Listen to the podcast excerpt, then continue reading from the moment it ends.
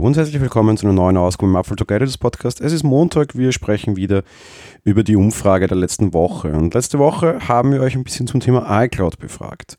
Zugegeben, ganz ohne Hintergedanken war diese Umfrage nicht. Grundsätzlich ging es vor allem darum, dass ja auch eine andere wichtige Entscheidung, nämlich in der Woche davor gefallen wurde. Max Schrems 2 wurde quasi durchgesetzt. Der Österreicher Max Schrems hat wieder vor dem EuGH gewonnen und aufgrund dieses Entscheids hat der EuGH das Privacy Shield gekippt.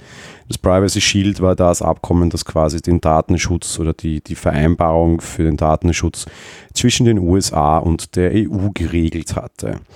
Das Ganze hat natürlich sehr weitreichende Folgen und so konkret müssen wir eigentlich aktuell sagen, wie weit die gehen, kann man so noch gar nicht sagen. Grundsätzlich ist es momentan irgendwie nicht so wirklich möglich, Datenschutzvereinbarungen zwischen den USA und Europa abzuschließen.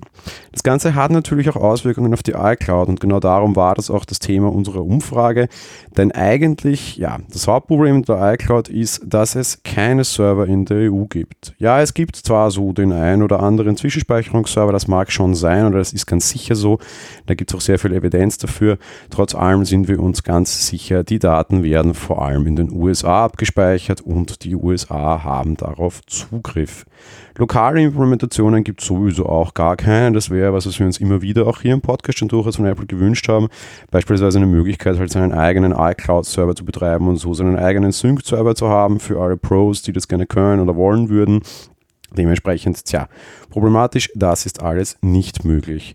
Ist das ein neues Problem? Nein, eigentlich nicht wirklich. Im Endeffekt wussten wir das immer schon. Seit der DSGVO haben wir hier ein extrem großes Problem. Viele Anbieter mussten ihre Services in den letzten Monaten dementsprechend anpassen, eben aufgrund der DSGVO, aber Apple hat hier einfach ganz klar nicht mit, mitgezogen. Der Konzern unterschreibt nämlich kein Abkommen als Auftragsverarbeiter, darum soll die iCloud auch laut den Ausschreibungen, zumindest laut den AGBs, auch nur privat eingesetzt werden, eben weil es für Firmen keine ausreichende DSGVO-Sicherheit gibt. Apple weiß das, das ist auch immer wieder Thema. Natürlich verzichten immer wieder sehr viele Leute darauf und es ist ihnen egal. Fakt ist, rein konform allen Rechtsnormen nach ist es halt leider eben eben dementsprechend nicht. Dementsprechend war auch unsere Umfrage aber gestaltet. Wir haben euch nicht gefragt, ob ihr eure iCloud denn privat oder beruflich nutzt, weil wir gehen davon aus, dass ihr es alle nicht beruflich nutzt, auch wenn ihr es wahrscheinlich auch sogar so wie ich dennoch tun werdet. Aber eben, wie gesagt, Fakt ist, das ist an und für sich so gar nicht möglich. Wie sich die iCloud weiterdrehen wird, auch gerade erst mit Privacy Shield, wissen tun wir es eben nicht. Wir wollten aber von euch wissen, wie nutzt ihr eure iCloud? Und da muss ich sagen, ja, wirklich überraschend war das Ergebnis meiner Meinung nach nicht.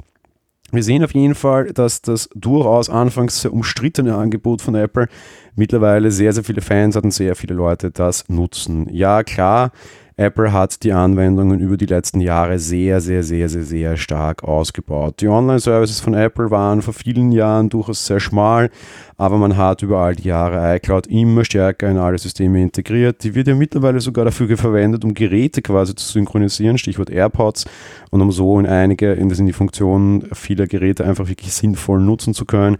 Und auch so hat Apple die Services ja generell ausgebaut. Nur 6,5% der Leute, die in der Umfrage teilgenommen haben, nützen iCloud überhaupt nicht. Die häufigste Anwendung, mit der ihr sie nutzt, ist tatsächlich das Backup von Geräten an sich. Dafür kriegen wir auch alle, egal wie viele Geräte wir haben, mickrige 5 GB gespeichert. Aber darüber beschwere ich mich gar nicht mehr, das habe ich nämlich schon in ausreichend anderen Folgen gemacht den, den Gerätespeicher, also quasi das, das, das Backup von Geräten nutzen 72% aller Leute.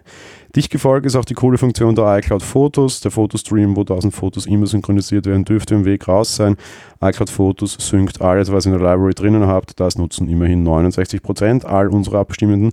Eine sehr gute Zahl. Ich hätte persönlich nicht gedacht, dass sie so hoch ist, aber eben vor allem der Vorteil an allen iCloud-Diensten, sie sind halt verdammt praktisch. Die App-Synchronisation, also die Inhalte von Apps, beziehungsweise das Backup von App-Einstellungen an sich, nutzen immerhin circa beides zusammen. Also jedes einzelne, aber jeder Punkt quasi für sich, immerhin noch 65% aller Leute. Den Sync der Ordner Schreibtisch und Dokumente auf dem Mac quasi nutzen nur noch knapp unter 50%. Das ist auch ein eher neueres Feature und ein Feature, das durchaus immer wieder mit Problemen kommt. Ich muss gestehen, für mich, ich habe das auch deaktiviert den nutzen eben nur noch knapp unter 50 Prozent, wie ich schon gesagt habe. Als klassisches Cloud Drive, also so wie man quasi, was ich was Dropbox auch nutzen kann, einfach irgendwie Dateien raufstellen, Dateien mit anderen austauschen, da kommen wir gar nur noch auf 30 Prozent. Jo, wie gesagt, wie es mit der iCloud weitergeht, wir dürfen gespannt sein. Das Privacy Shield könnte Auswirkungen haben, vielleicht ignoriert Apple auch einfach wieder. Aber wir werden mal sehen, wie sich das Ganze entwickelt. Apple hat aktuell ja sowieso die ein oder andere rechtliche Baustelle mit der EU. Vielleicht wird das ja auch gleich mitgeklärt im Zuge der anderen Baustellen, über die es dann auch morgen in diesem Podcast gehen soll. Insofern, das war's für heute. Ich wünsche euch einen schönen Tag. Bis bald. Ciao.